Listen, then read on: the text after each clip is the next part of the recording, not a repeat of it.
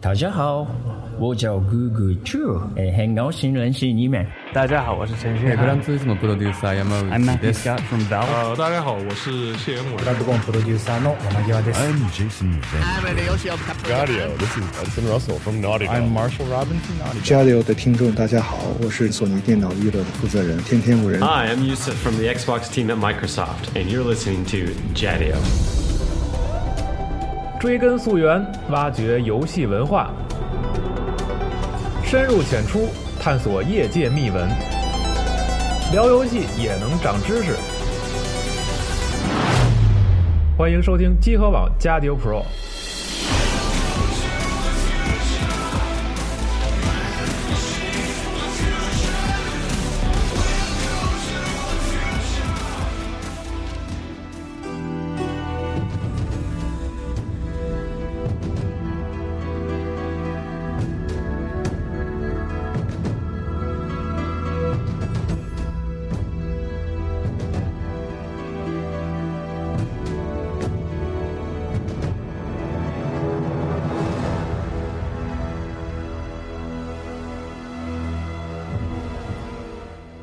大家好，欢迎收听最新一期的《加迪 Pro》，我是主持人西蒙。完了，今天呢，我们这个音乐啊是来自这个 Xbox One 独占游戏《罗马之子》的这个主题音乐。然后我们今天呢，请来一位朋友，这位朋友请自我介绍一下。嗯，大家好，我叫李雪松。对，雪松，欢迎雪松啊！今天为什么请雪松来呢？因为雪松是一个嗯研究这个盔甲呀，还有这个古代的呃，古代军事啊，或者是军事技术、盔甲兵器这方面，对一个相对来说比较专业啊还还可 以。对，所以这个游戏我当初这个在发售之初啊，它的卖点其实就是这个古罗马军队的这个它整个的一套战斗体系的一个体现。对包括它还是嗯应该说是比较严谨吧，在这啊个装备这一块儿。对，然后它表现这个，比如说它的阵型啊，然后它的武器、啊它的盔甲，完了，因为它这个 Crytek 它这个引擎的这个优势，可以把那个整个人物的建模表现的特别逼真，特别淋漓尽致。嗯，对，所以今天呢，我们就这个聊一聊这款游戏，包括里面它所涉及到的古罗马这个士兵的它的这些装备和战术。然后我们从何讲起呢？我觉得可以先大概讲一讲这游戏当时发生的这个年代的历史。嗯，雪松，你觉得这个游戏是那个完全写实的吗？呃，这个游戏呢，我认为就是从写实角度来讲的话，做的还可以。嗯，但是呢，我指的这个写实呢，就是说它并视觉上，呃，就是说，对，一个是视觉上，另一方面就是说，它实际上是好多跟历史上真实的事件嗯，有关，但是呢，并没有完全照搬。没没有完全的就是复原当时的历史事件。是吧对对，对，它还可是能有些篡改。呃，没错没错，为了游戏的效果，所以篡改了一些历史。对对因为毕竟说是游戏嘛，还是它的娱乐性啊，嗯方方面面的这对个要更突出。嗯，那这个这个主角当时所处的是一个什么样的一个时代啊呀、呃，实际上，咱们从从这个游戏人物说起，咱们嗯先说到咱们这个主人公吧。对，主人公是马略提图斯。实际上，这个人物呢，在历史上他并没有真实的存在过。马略这个人呢，他是由两个应该说是罗马比较著名的人物组合而组合成而的。成的名字，对对对嗯，就是这是说，马略和提图斯，这是两个人。对，这是两个应该说是年代不同，而且职位也不一样。嗯，咱先说说马略吧。对，马略呢是在尼禄之前，就是说咱们这个游戏所处的这个嗯这个皇帝尼禄的这个历史阶段。嗯马略是在尼禄之前，嗯，而且呢，他这是个尼禄是不是就是那个，就是主角一开始就是追逐的那个昏君对，就是一开始大家都护送他，啊、呃，尼那个禄胖子，一路逃跑，最后、。最后被干掉了 没错没错，对就是他。嗯，那咱先先不说他，先说这个马略。还是先说马略，嗯就是说马略呢是一名特别著名的军事改革家，嗯他在军事改革方面呢有非常大的成就，嗯但是他不是皇帝，嗯他是一名那个执行官，嗯，嗯，就是将军或者是参谋长那种就的是类型的。对，有点类有点就是说类似于参谋长，嗯嗯。然后这个提图斯呢、嗯是货真价实的一位皇帝了，啊但是他是在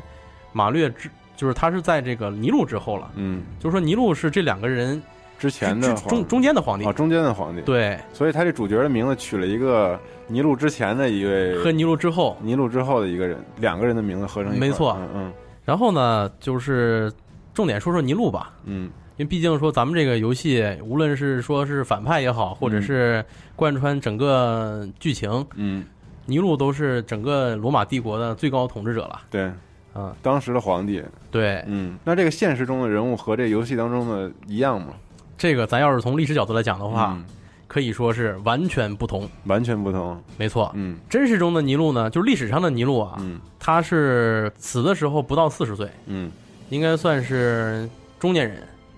这不到四十岁，对，对，那游戏当中的那个是一老头儿，游戏至少得六十开外了。啊，对啊，而且还有一点就是说，尼禄不胖，嗯，可以说长得还挺爷们儿。对，因为尼禄的，其实大家可以去网上搜一下，他有那个石对膏对的对塑像，对，不是石膏啊，呃，对大理石，大理石的 大塑理石的像，塑像对，他那个其实还是挺精神的，对对，呃挺威严的一个胡子什么的也显得特别爷们儿。对，那游戏里可能就是为了塑造一种昏君的那种形哎，象，没错没对，错，然后故意给做成那种那种特别腐败的胖子，对，这样的话可能比较符合咱们玩家玩家心中对对这个昏君和暴君的这么一个定义。对对对对对，嗯，没错，是这做成样。原来那样，可能大家觉得可能还是个挺感挺觉威严、挺厉害的一个人，对，感觉可能跟这个游戏里他所处的这么一个身份和和这不个像对嗯有点儿接不上。嗯尼禄这个人吧，呃，实际上在历史上对他的评价也算是褒贬不一吧。嗯就是说，他之所以被定义成昏君，也是有那么几个重要事件。嗯实际上，有一些就是古罗马的历史学家嗯对尼禄的评价还是比较好的，嗯因为尼禄在位的时期间，关于大不列颠的叛乱，然后和帕提亚的战争，嗯都取得了比较好的这个战果，嗯而且国内呢也没有出现大的问题。嗯所以说，对尼禄的这个前期评价还是比较高的。嗯，但是从统治和治理的还比较好，对，嗯但是从什么时期开始对这个尼禄的评价就不行了呢？嗯是在尼禄他的这个统治的后期。统治后期呢，像尼禄这个人呢，实际上从性格上来说吧，嗯他受他的母亲压制特别大。尼禄小的时候啊，嗯他是上任皇帝，上任皇帝就是克劳迪乌斯，嗯是他的养子。为什么？就是说他，而且这个属于处一个什么什么样的关系呢？嗯，尼禄是暴君卡利古拉的亲外甥，哦，都是暴君，前面都是暴君，对。嗯但是呢，卡利古拉的亲妹妹嫁给了下一任的皇帝，嗯就是克劳迪乌斯。嗯，克劳迪乌斯是什么人呢？克劳迪乌斯是暴君卡利古拉的叔叔。还挺乱的，实际上，对，有点有点乱，对，嗯因为实际上就相当于叔就是舅舅娶了外甥女儿了，嗯啊叔叔娶了侄女儿了，嗯这么一层关系。啊嗯，然后这个按这个辈分来说的话，克劳迪乌斯应该是尼禄的爷爷辈儿，但是结果变成他养父了。哦嗯，，对，哎乱串，对对对，嗯实际上对尼禄影响最大的应该是他的母亲，嗯因为他母亲这个人野心非常大，并且呢，把他这个养父嗯毒死了。毒死的目的哦就是希望尼禄能够早日当皇帝。哦，这么厉害呢，是他这个母亲非常心狠手辣那的个心狠手辣，嗯结果就导致了，就是说可能也是受母亲的这些影响，再加上母亲对他的这个管束非常严格，嗯所以他刚当皇帝的时候，可以说他母亲就是类似于垂帘听垂帘听政，嗯，方方面面都要控制着控制他。嗯对，所以这件这个阶段也是可以说把尼禄压抑的非常的厉害。嗯，后来有一次借助一个原因，尼因禄为他就他很叛逆吧，非常叛逆。嗯后来后来后来尼禄就找了个机会，嗯，把他亲妈给干掉了，哦，就弑母了，对弑母了。嗯，从此以后呢，尼禄就没人管了，就真正掌权了，对，他就成为真正的皇帝了。嗯然后慢慢慢慢的，自己的行事风格呀，嗯自己的这种统治统治的这个手腕也都是更加强硬了。嗯就是我刚才说这些呢，实际上是尼禄成长的这么一个过程，嗯就是他年青年幼年到青年的这么一个过程。嗯实际上可以说也造成了他以后当皇帝的这些一些这个埋下了伏笔。对对对，没错，是这样，嗯对，就是性格养成对他的行为对，啊影响非常大埋，埋下了伏笔。嗯，对，那他后期这个刚才说的褒贬不一，这贬是从何而来啊？呃，尼禄做了几几件事呢，可以说是把他之前像对外战争啊、嗯治理国家的这些功绩功绩全部抹杀了。啊，其中咱们就是说说其最大的一件事儿吧，嗯就是罗马大火。罗马大火当时是公元六四年七月，嗯烧得非常非常严重。实际上，当时罗马，当时尼禄本人并不在罗马城，嗯他他出他那个在他的别墅度假，嗯，不在城里，不在城里。嗯，他如果在城里，没准儿也烧死了。烧死了。啊 因为这场大火大到什么程度呢？这场大火足足烧了九天，嗯九天没停。嗯罗马总共有十四个行政区，嗯，这十四个行政区呢，有三个行政区全部烧毁，一点不剩，十四个烧完了十三个，不是烧了三个，啊，烧了三个。对嗯然后剩下还有七个行政区被烧光了十一半儿。嗯，这样的话，其实也相当于罗马城的半个罗马半城个罗马城烧光了。，对烧光了。嗯着完火之后呢，其实尼尼禄本人是第一时间赶回来嗯救灾、安置灾民，嗯然后设计这个重建的计划。嗯，实际上从，从历史角度来讲的话，尼禄这个做法还是没有问题的。嗯问题就出在于在于什么呢？尼禄有一个算是一个很大胆的想法，嗯，他想建一个黄金宫殿。就是有点类似于颐和园那种意思，呃，可能比颐和园还要还要要狠。大啊。为什么呢？因为颐和园是建在郊区，嗯，黄金宫殿就要建在罗马城中的心正中央。哦，当他这个计划提出之后，罗马的民众啊，罗马的市民嗯非常反对，嗯而且呢，他们就开始怀疑，认为说，是不是尼禄预谋放火？烧了罗马城，对，把把罗马为的了这腾个地儿建个没宫殿，对，嗯大家非常气愤。嗯，阴谋论了有点，对对对，嗯后来这个民意呢就开始舆论压力，方方面面的嗯对尼禄特别不利了。所以他在民众当中的这个地位也就越来越不好，对，嗯，形象越来越差，哎越来越差。嗯但是尼禄呢，不但没有想办法去挽把回这个这个谣言破解，嗯他反而想了一个下下策，嗯可以说是下下策。这个这个策略是什么呢？嗯找替罪羊。因为当时在整个罗马社会，基督教算是很小的一股势力，嗯而且呢，就是基督教属于一神教嘛，嗯，也是不太受罗马的这种多神社会的这个认可，对，嗯，就只所以信奉一个神，嗯，嗯所以尼禄就拿基督教开刀，嗯他就把整个这个大火的这个事件说，经过调查是基督教徒纵火，嗯，把责任全部推给了基督教。就让基督教背黑锅，对，所以呢，通过这个事儿，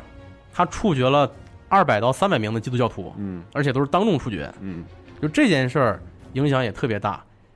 当时让本身就已经很愤怒的罗马群众、嗯，罗马市民，火上浇油了，让他们感觉尼禄这是明显的是在掩饰和嫁祸，嗯反而他们对基督徒产生了同情心。嗯这样的话，尼禄在民众中的这个影响力和威望一落千丈，嗯从此以后暴君的这个称号就被定称号义加上了就被定上了。哦，所以游戏里头用了这么一个所谓暴君的人，对，从形象上来说的话，完全不一样。对，那这个游戏里还有一一段故事，就是我觉得是它其中的一个故事的主线，就是这个布迪卡。哦这个，布迪卡其实也算是游戏的最后的 BOSS。没错，对，最后的 BOSS 因为是一个女的嘛，手拿双刀，就两手拿双刀的那么一个动作行动很快的一个蛮族的女性。她对，应该是来自这个不列颠的，是吧？没错，嗯他实际上也是历史上的一个真实人物。嗯这个人物呢，呃，叫布迪卡女王。嗯为什么这么说呢？就是说，实际上在整个不列颠岛的南部，嗯在尼禄时期嗯已经被罗马人控制了。嗯但是罗马人控制之后呢，他就是说，罗马人的管理是建设兵团、建设移民区，嗯开始往不列颠的那个居民点儿输送扩移张输送移民。嗯对，然后呢，因为当时的生产力低下，嗯所以大面积的土地你是靠你罗马人是管理不了的，嗯所以他就扶植了一些当地的部落，哦，让他们归顺于我，对然后管理当地的辖区。给这个当地部落呢，就是这个酋长嗯一定的自治权。嗯但是罗马人非常应该算是也是出于自己的利益吧，嗯他有这么一条规定，嗯就是说当一个部落他的酋长死死亡之后，嗯这个权利要交回罗马，或者是下一任统治者要由罗马去指定。嗯这个布迪卡女王呢，恰恰就是她的丈夫，就是曾经的部落酋长嗯死亡了。死亡之后，罗马人想把她的权利收回，嗯但是布迪卡认为她作为妻子，而且她有能力去、哦对掌握这个部落的权利，嗯，去继承她丈夫的这个酋长的这个地位。所以他要守住这个地方。没错，嗯这样的话就跟罗马人产生了冲突，罗马人当众对他实行了鞭刑，嗯并且有罗马士兵把他的女儿强奸了，嗯，这是两应该算是导火索吧？导火索。对，，通过这件事儿，整个这个呃布迪卡所在的部落嗯以及不列颠南部周的边的这个各个民族吧，嗯都怒了，认为罗马人你对不列颠民族的这些压迫，然后就以这个布迪卡女王为核心，嗯，哎，成立了一支起义军，向南部进行反攻。对他们就开始攻击罗马人的居民点儿。嗯可以说前期应该是前期是势如破竹啊，嗯连罗马的那个在不列颠最大的城镇，就是今天英国的今今天伦敦的前身嗯，都被攻陷了。哦，就是说，可以这么说，就是说，呃，前期罗马人是节节败退，嗯差差不点都被赶出这个不列颠岛不列颠岛了。嗯但是幸好呢，罗马人有一位将军，这位将军呢叫保利努斯，嗯他是不列颠不列颠地区的这个执政官。他在这个败退的途中啊，把这个罗马的这些呃各地集中的这些分散的驻军都集中在一块儿，找准一个机会，准备跟起义军决一死战。哦，就最后的决战。对来这是一次最后的决战决战。嗯当时决战是双方是个什么情况呢？因为起义军的有群众基础嘛，毕竟都是当地的民族嗯和部落。然后在布迪卡女王的号召下，这个起义军人数越来越多，嗯最多的时候达到多少万呢？达到二十二万将近。嗯当然，这二十万、二十万、二十二万人呢，里面有作战部队和非作战，就比如说家属和那个妇女儿童。嗯呃，真正的作战部队大概七万到十万人。嗯罗马这边呢，大概有三个军团，嗯，三个军团两万人左右，然后再加上那实力很不平，很就是完全不是那个平均的战力。对，嗯还有一些辅助的军团。但是即使说加上辅助军团的话，也不到三万人，嗯就两万多。两万多对七万多，对，两万多对将近十万人的部队，嗯，所以说是一个比例很悬殊啊，非常悬殊。嗯那这个战就是说战争过程是怎么样的呢？嗯罗马人毕竟是身经百战，嗯，而且说在军事素养和战略战术这一块儿还是很专业的，嗯职业比较职业化。嗯所以说，呃，保利努斯这个人呢，他更是经验丰富，他就找了一个特别适合罗马人作战的地形。嗯这个地形呢，有点像一个葫芦，嗯就是说，呃，罗马人可以把军队排开，嗯，正好，但是，呃，蛮族起义军只呢，能从那个口儿往里攻，对他只能从口往里攻，嗯就是他的人数优势发挥不出来，排不开，排不开。嗯这个也是可以说是导致最终起义失败的一个重要原因，就是地形。嗯为什么我为什么我为什么这么说呢？嗯因为这个布迪卡的起义军啊，嗯那个刚才我说到总人总人数有二十多万，嗯，这二十多万呢，其中有七到十万的作战军队，嗯剩下十来万的家属。在后面，对，问题就在于这些家属，嗯，因为为当时呢，整个可以说前期的起义非常顺利，嗯大家都认为我们很快就要胜利了，罗马人就要被我们撵走了，对，非常高兴。嗯没准打到罗马去了，就是，嗯然后很多家属呢就跟从这个军队，跟这个一直走到这个战场边上。就等于是后方后方的一直在跟着他们前面的冲锋的部队一直在行军，对，一直行军，嗯而且呢，进了这个葫芦之后，嗯这些家属就把葫芦口给封住了。嗯紧接着战斗开始，起义军先是，毕竟就是说蛮族人他们身体强壮，嗯，而且在勇气方面确实是也是很高呃啊，很高昂，嗯然后士气也是特别高，嗯他们就是拼命的冲锋。嗯，但是罗马人呢，他训练们有素，训练真是极其有素，嗯他们首先先用的是弩炮，嗯，就是看着有点像咱们古代的床弩，嗯，但是呢射的床不是弩就是像中国古代的这个这个宋代的那个床弩，非常巨大，啊，需要三重型的三个人弩箭对三个人去操作。嗯但是它跟中国这个不一样，它它射的不是这个箭，嗯。射的是实弹。那圆其形的实游实弹戏后期那个防守防守的时候用防守布迪卡大军的时候用过那个弩弩弩箭，用过，但是咱但它们里游面戏用的不是那个炮弹，对游嗯游戏里的弩箭用的是就是呃箭头，火箭，带着火着着火苗的那个对火箭。嗯对，对对。嗯实际上历史上的话，以这个嗯这个弩炮嗯原型炮弹为主，嗯当时就是在蛮族的这个冲锋下，嗯大量的这个炮弹，可以说对蛮族杀伤非常大。嗯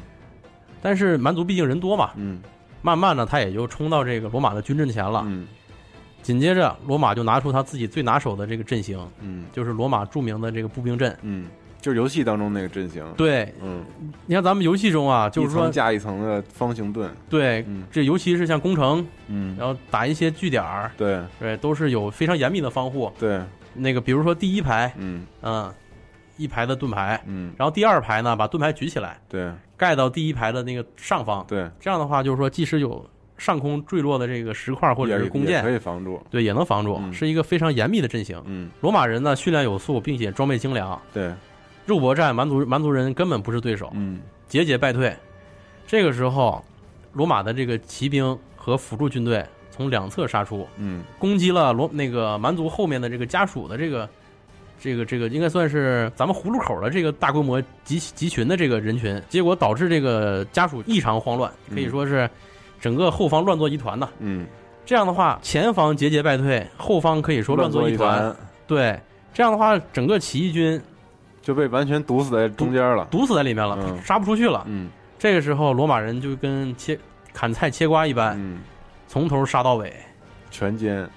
起义军全军覆没。就等于罗马军队用两万人不到三万人干掉了几乎二十万人的对，战斗力。所以说这个也这里面也体现了罗马军队确实是非常有实力的，嗯，在冷兵器时代，嗯确实是一个很强大的军队。嗯，对，这就是历史上真实的布迪卡起义。对，那那游戏当中的布迪卡起义似乎不太一样啊，因为我记得当时的剧情是设计的布迪卡的父亲，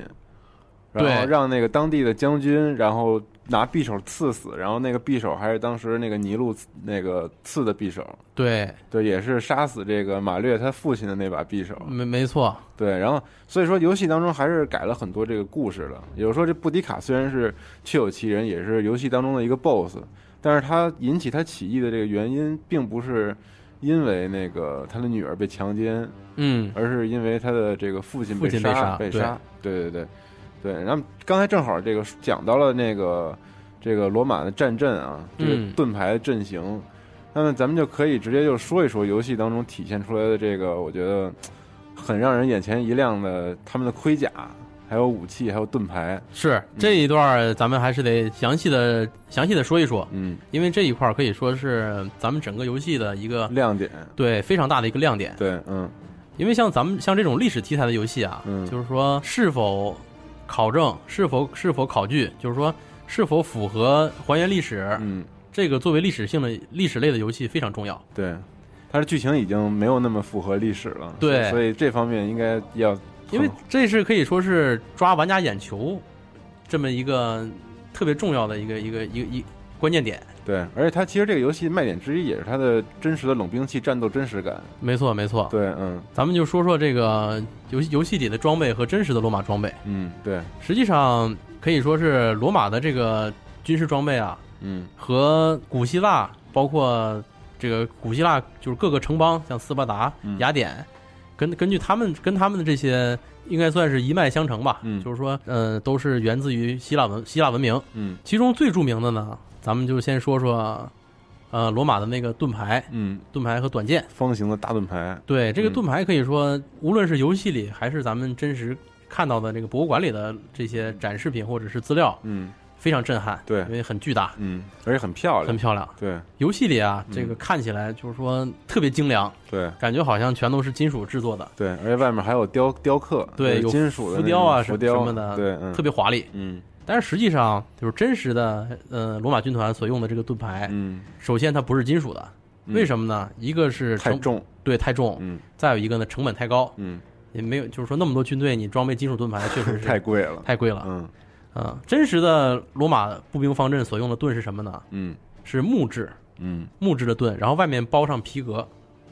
哦，啊、然后在关键的地方，比如说正中央，嗯会做用金属加固，嗯嗯，这个一面盾牌就生产出来了。嗯，这个是历史上真实的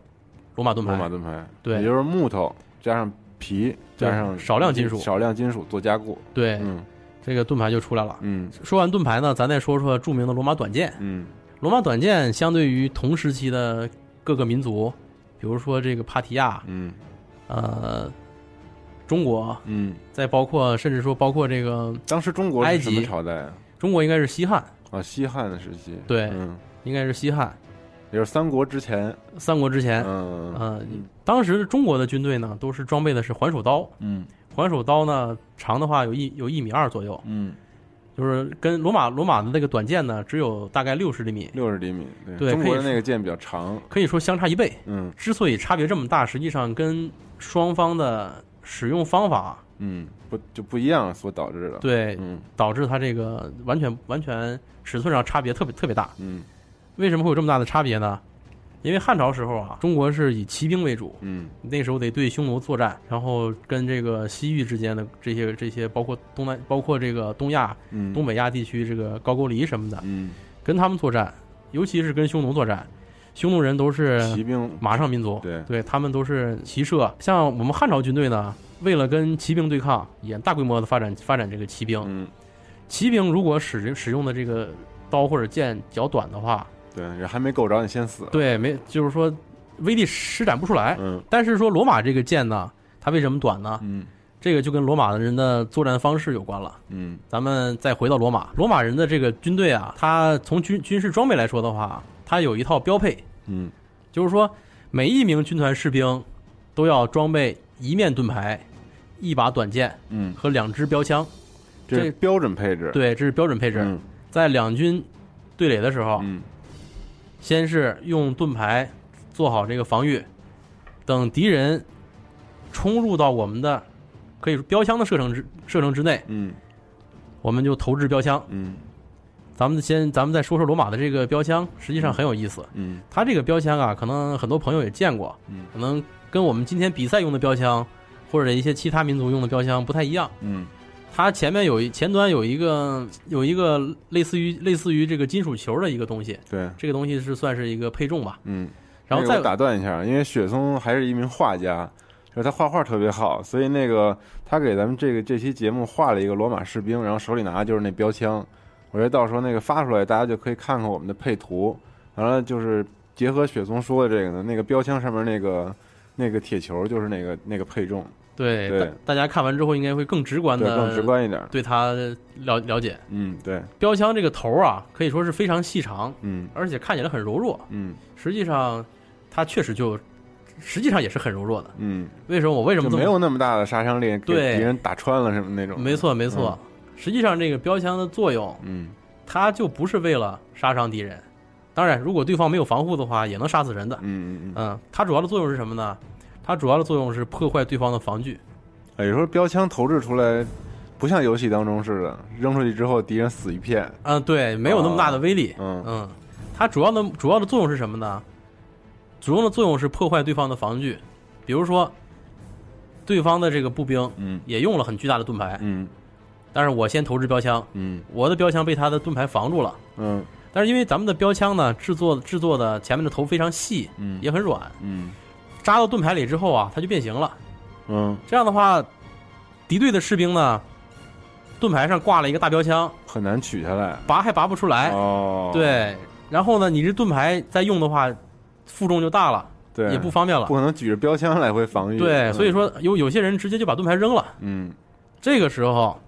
就达到目的了就。达到目的了。哦，就标枪是干这个用的，对，就是这是标枪的解作决用。掉敌人的盾牌。没错，这是它的重要，就是主要作用。嗯，然后为近身肉搏战创造更好的这个优势，是吧？对哦，这样咱们又回来了。嗯为什么说罗马短剑短？嗯这个时候就该罗马短剑出场了。嗯这个时候，对方的盾牌已可以说对方对方的这个防御已经被瓦解了，嗯，而且一一人扔两根儿，基本上敌人盾牌也都差不多没有了。，对，嗯然后呢，罗马人迟钝这个冲击，嗯，这个咱们游戏中也有表现，对比，如说盾击，对，用盾牌撞击，冲击敌人，对，然后嗯对方这个阵型不稳，或者是或者是身体出现漏洞的时候，嗯手持短剑嗯刺入敌方的要害。哦，他这个短剑是直为接了噗噗往里捅，，对，为了嗯配合这个盾牌，因为在在巨大的这个这个盾牌和相互簇拥的这个人群里，嗯短剑非常灵活。啊，长剑不好不好不好对挥舞，长剑就是说相对来说适合劈砍，嗯但是不适合突刺。嗯，这所以个他的短刀其实是主要是进行这个突刺，对，它跟攮我们攮敌人，没错没错，嗯类似于一种大型匕首，哦，嗯明白了，它跟我们这个还手刀就就作不用一样完全不一样对，所以说换手刀主要还是砍杀劈砍嗯对嗯嗯，所以它是设计上跟那个实用性是完全结合在一块儿的，完全结合在一块儿对，。所以我们看游戏里用的也是那种比较短的那种对罗马短刀、对，罗马短剑短剑，对，嗯嗯非常有它的罗马作战方式的特色。嗯嗯对。那那盔甲呢？因为我们看到这游戏当中的盔甲是那种，就它的肩甲不是分好多片儿吗？嗯就是好多片一儿片儿一片儿都是分开的，包括身甲也都是一片儿一片儿对，然后感觉那啊组合个成的特真实，画面做的特别棒，确实是，啊嗯。其那实现实当中是不是就是那样的呢？呃，可以这么说，可以说盔甲和兵器嗯，跟还还原的很好，还原的非常好。嗯嗯现实中的罗马盔甲，呃，可以说是分两大类吧。嗯第一大类呢，就是说是高级军官所穿的，比如说皇帝嗯，哦，啊、然后大将军，那个将军，然后一些军团的一些副官，嗯，他们穿的盔甲是什么样的呢？是那种古希腊风格的肌肉甲，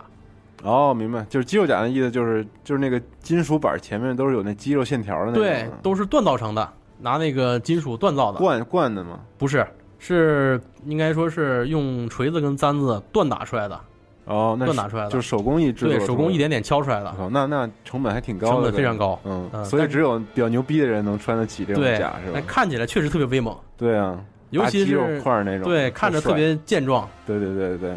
但这种呢，就是高级将领所穿，哦，可以，说它是源自于古希腊的甲胄形式。嗯你像斯巴达时代，嗯，实际上也都是喜欢穿那种肌肉甲带，肌肉甲，对，显得一看就是军队特别特别的这个威严是吧威猛，嗯没错。另一种甲呢，就是基层士兵所穿的，嗯，基层士兵所所穿的这个盔甲呢，也实际上也分成两种，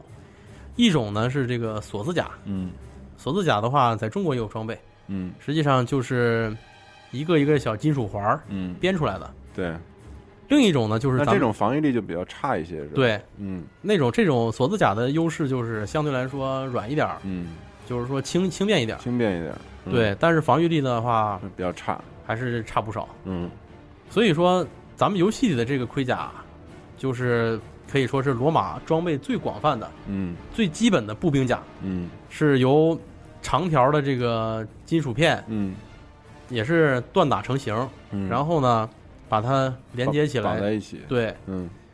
它有一个什么优点呢？就是从生产工艺来说的话，非常的方便。嗯，因为你像之前咱们说那个将军用的这个肌肉型嗯，的肌盔肉甲，甲，嗯肌肉型的盔甲，你除了工匠之外，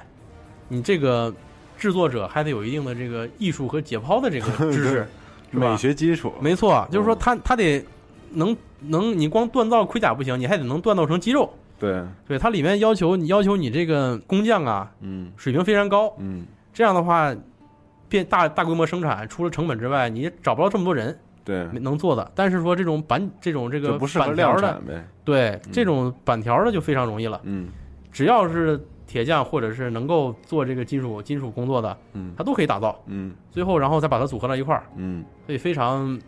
适合大批量的生产和嗯大规模的装备。嗯防护防护性上呢，可以说还算可以吧，因为毕竟有巨大的盾牌做这个第一道防线，对，嗯，所以说还还算是装备很精良。嗯就是从罗马士兵的角度来讲，嗯，装备很精良。所以它前胸感觉是那个绑起来的，对都是绑起来的，环绕着自己的这个胸部和腹部绑起来，然后肩膀上还有几片儿，对，嗯它这个结构啊，从肩膀到胸胸部结构上都是非常相似的。嗯都是从大的这个金属片儿把它连接起来，嗯然后对周身形成一个防一个防护。嗯它跟我们中国的这个扎甲嗯，差别就会很大。扎甲是什么什什么样的？呃，咱们再说到同时期的中国，嗯就是我们汉朝军队装的什么装备什么样的这个嗯，甲胄呢？是咱们看《三国演义》里面那种，呃，还要早，必然不是。嗯，必然不是， 对，嗯为什么呢？因为说咱们《三国演义》就是说老三国，嗯你包括新三国，嗯它这里面的这个盔甲，嗯更多的参考的是明代《三国演义》里面的插图，哦，因为《嗨三国演义》是明代小说，嗯所以它当时小说出版的时候会配了好多这个插图，也是一些一些明代画家画的这个线描。哦，所以说他们也无法考，也不考究是吧？哈对嗯，这些画家实际上他们并不知道汉朝人应该穿什么样的盔甲，哦他们就根据明朝自己的盔甲嗯和自己小小说里曾经有一些一些形容，嗯可以说编造出来的这么一套盔甲。嗯所以说跟我们真实中汉朝的盔甲是完全不同的。哦，嗨，呃、原来本不是那么回事儿，对是吧嗯真正说是跟汉朝盔甲非常接近的，嗯有一部电影《嗯赤壁》，赤壁里的盔甲可以说跟汉朝的盔甲非常接近，嗯但是作为赤壁电影本身来说的话，嗯是不符合历史的。为什么这么说呢？赤壁里的盔甲造型、结构，包括配色，嗯全部是西汉的。嗯但实际上，赤壁是什么时代？嗯，是三国已经到了这个魏晋时代了，对，是东东汉都已经已经快过完了快。完了，对对对，嗯实际上，呃，但是我们从赤壁的这个道具甲胄，我们来想象一下西汉时期的这个装备，嗯还是可以用作参考的。嗯，也就是说，这个罗马军队同时期的中国是吧？，啊对，应该是类似于赤壁里面的这种装备，嗯都是为什么叫就是说，呃，为什么叫扎甲呢？嗯就是它实际上是由金属片嗯锻打出来的金属片，然后一片一片的组合，有点儿也有有一些后世上也称为说，比如说鱼鳞甲嗯这种，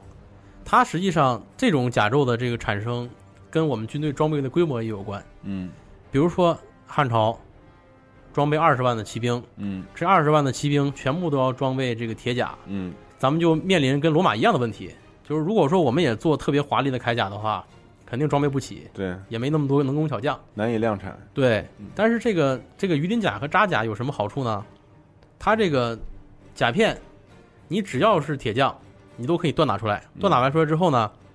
连接到一起就 OK 了。对，打上孔，嗯，剩下可以说连妇女都可以做这个工作，嗯就把这个就组装甲起来片对给它连接起来。嗯这样的话，可以很容易大规模的装备部队。嗯。但我觉得这个罗马他们的部队啊，嗯，就看起来就那么的漂亮，是我觉得是不是还跟他们的颜色和这个头盔上的装饰有关系？非常有关系。嗯嗯这个可以说，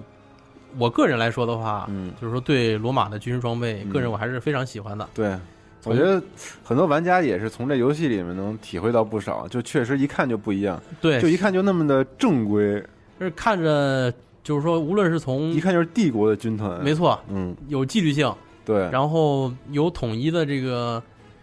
这个颜色，统一的这个标配嗯对标，就刚才说的这个标准装备，嗯，然后统一的配色，对，统一的指挥，嗯然后统一的方阵，对所以，看起来真的是用用一个词来形容，就是呃秩序。就秩序，嗯嗯，嗯。那这个他们这个头头戴这个装饰有什么就是特殊的含义吗？我们看这个马略啊，不是马略，就是啊，就是马略，嗯，对咱，就是咱们的这个对这个主主人这公头头上的这个东西，它有没有什么讲究？头上这个，就是说应该是可以说类似于鸡冠型的这种一个装饰物吧。嗯这个装饰物啊，就是说在在咱们真实的呃罗马装备上嗯也是有区分的，嗯比如说，呃，百夫长和基本士兵嗯他俩的头盔是不一样的，为什么呢？因为百夫长级别更高嘛，嗯，这是一方面儿。还有一个就是说，蝙蝠长百夫长需要指挥军队，嗯所以说他的头盔可以说也是能起到一个指示灯或者是标旗的这么一个作用。嗯，所以百夫长的头盔就是很明显，一眼能看到指挥官在什么地方。对哦，百夫长的头盔上面的这个装饰物是横着的，嗯就是它跟游戏里还不太一样。实际上，咱们游戏里的这个马略马应略该是也是一位百夫长，对，但是他的这个是竖着的，这实际就是竖纵向的那个对机对关嘛纵。向的，嗯，哦，是就是现实当中，其实他那个职位应该是横向的。对，现实中应该是横向的嗯，因为这样的话就是便于指挥。嗯，那纵向这个属于什么什么阶级的呢？纵向的话是分几种，一个是骑兵，嗯，骑兵是纵向的，就是骑兵是吧？对。嗯然后再有一个呢，有一些中高级将领，比如说副官嗯也是纵向的，嗯，因为当然，如果骑兵是横向的话，我估计这个风阻会比较大。对对对 对，嗯，嗯，我再简单说一下罗马军团这个构成吧。构成嗯嗯，罗马这个罗马军团呢，最高最高的指挥官是一般都是皇帝任命，嗯然后有六名副官，嗯这六名副官其中一名来自于元老院，嗯，另五名呢是骑兵团。元老院作为这个中央机构，必须要要派一个这个管理者，对，嗯但是实际上就是说，这名副官，就是说，呃，用咱们现在话来说，啊嗯他实际上是他政治生涯的一个一个必经的一个阶段。哦，就比如说你在元老院，你将来要想想想成上位为执政官或者怎么地，嗯，你到军队里得服役，是吧锻炼一下，对，啊，这这这种性质。哦，明白，所以说，真正的权力和作战的还都是军团的指挥官，嗯嗯嗯副官主要是主要是这么一个就是。辅助作用，辅助作用嗯对然后刚才咱们说了，咱们罗马军团啊，嗯一个军团大约是六千人，嗯其中呢，呃，最基层的单位，我从最最底层开始说起，嗯最基层的单位是百人队，嗯百人百人队，呃，说到百人队呢，可能大家第一反应可能是一百名士兵，嗯，是吧？百夫长嘛，对但实际上不是，哦，百人队大概是八十名士兵，嗯。一个百夫长八十名士兵，哦，就不是一百个人，不是100人哦对就大家听这名字都觉得可能是一百个人的这个部队，对，嗯实际上我估计也是四舍五入了。 嗯嗯实际上，同时期的中国嗯跟罗马有一定相近之处，嗯因为百夫长实际上是中国的官名，嗯，因为中国汉朝的时候有百夫长、千夫百长分，之嗯对，咱咱们就直接把这个名套用给人家嗯，罗马了，罗马了，嗯没错。嗯，好多好多影视剧里翻译也都是百夫长嘛，对，嗯实际上这是一个地地道道的中国词。嗯，明白，嗯嗯咱们刚才说了一个百人队是八十人，嗯六个百人队嗯就是将近五百人，嗯组成了一个步兵队。嗯，哦，再从上往下说呢，就是一个军团包含十个步兵队，嗯每个步兵队包含六个百人队，哦，这就是罗马军队的基本框架。所以咱们的马略是一个这个百夫长，你统领八十个人的一个小部队，嗯对他应该是就是冲杀在第一线的嗯基层指挥官，嗯，嗯应该是大概是这么一个身份。嗯，对，那刚才说了这个盔甲啊，这个整个罗马军队的这个盔甲标配，两、嗯两杆标枪，嗯，完了一个短剑，一个方盾，然后一套盔甲，这个大概重量有多重，你知道吗？呃，这个重量在就是说通过咱们这个西方的这个考古学家，嗯呃，包括一些这个研究罗马史的这些历史学家，嗯他们其实有过有过一点点的这些资料，嗯可以反映出这个负重嗯，大概是三十公斤左右。我操，三十公斤，嗯，对。但是我指的这个三十公斤啊，嗯就是说啊除了这些武器装备之外，嗯还有一些比如说行军的这个口粮，哦，呃，还有一些基本的这些补给品，对，基本的这些，比如说这个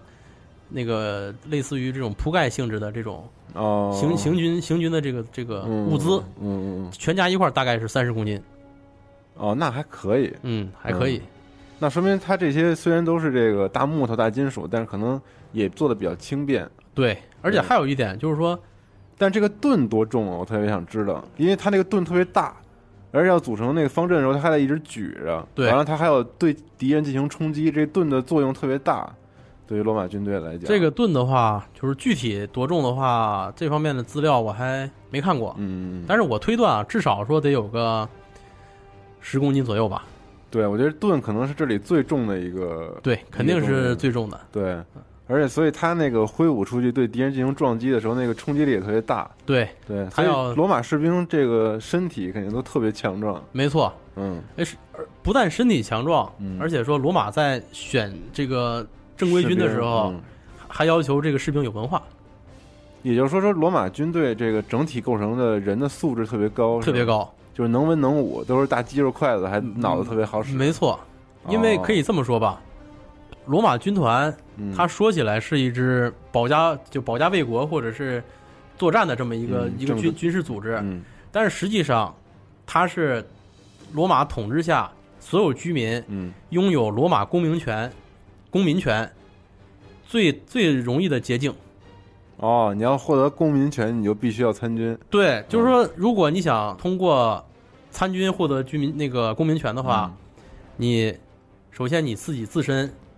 要达标，比如说身体素质、嗯呃文化水平，嗯，然都后得达标，对都得达标，然后你就可以参军。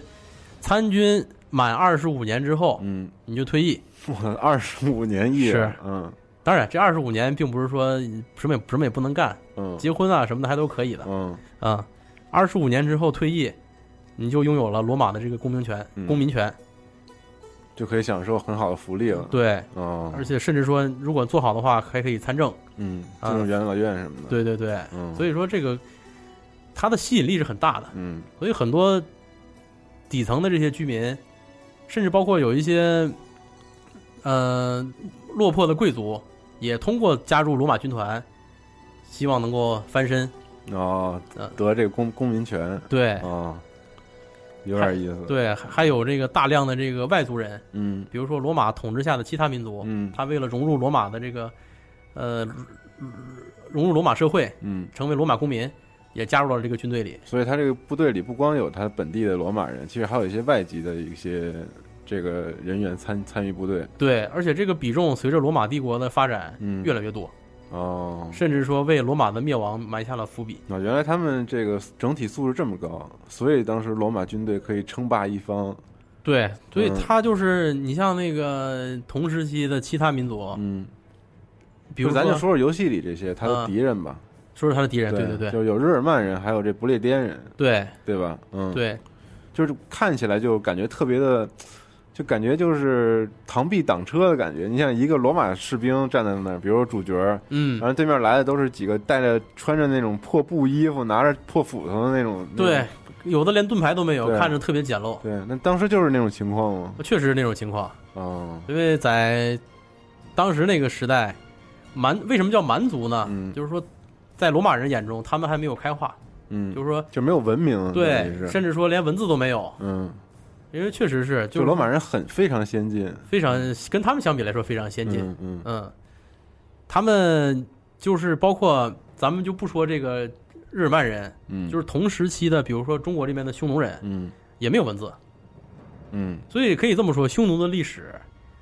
基本上都是中国人记录下来的。哦，为什什么后来西匈奴人消失了呢？嗯不是匈奴人消失了，是他离开中国了，嗯，离开中国了，没有人给那他是记记录历史了，历史了，对，他就哦没了，他就跟别的民族可能就融混到一块儿去了，就没了。嗯就因为没有自己的这个文字，没错，嗯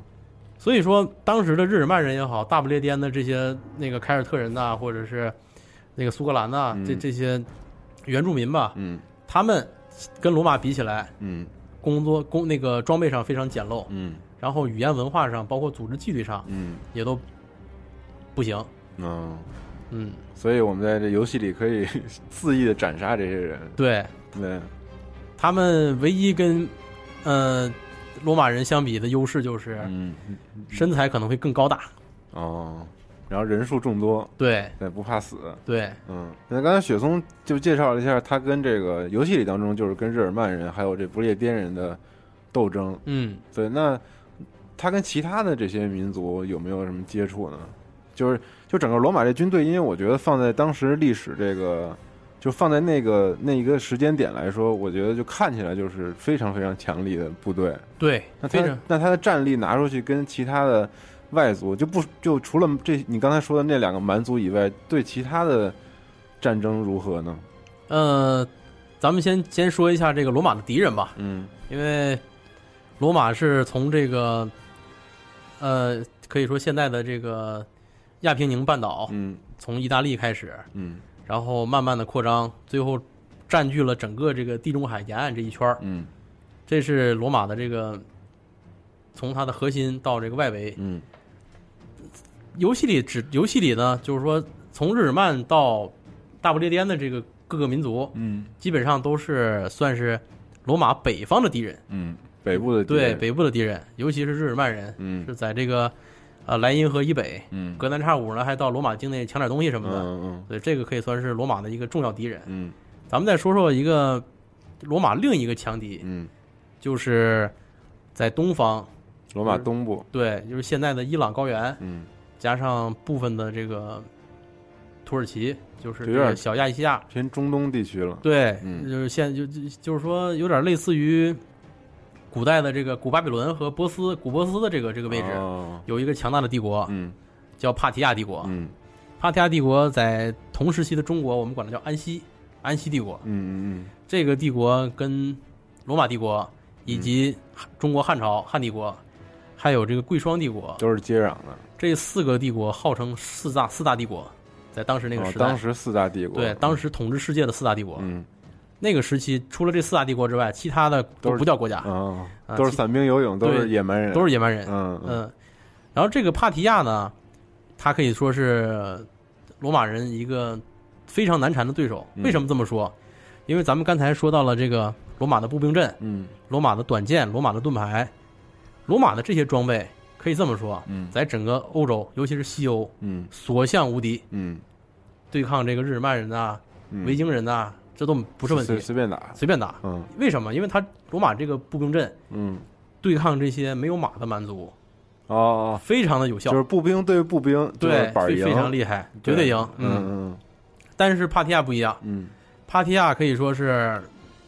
是一个骑兵非常发达的这个帝嗯，国，它是平原地区是吧？对啊，尤其是骑射特别发达。嗯其中有一个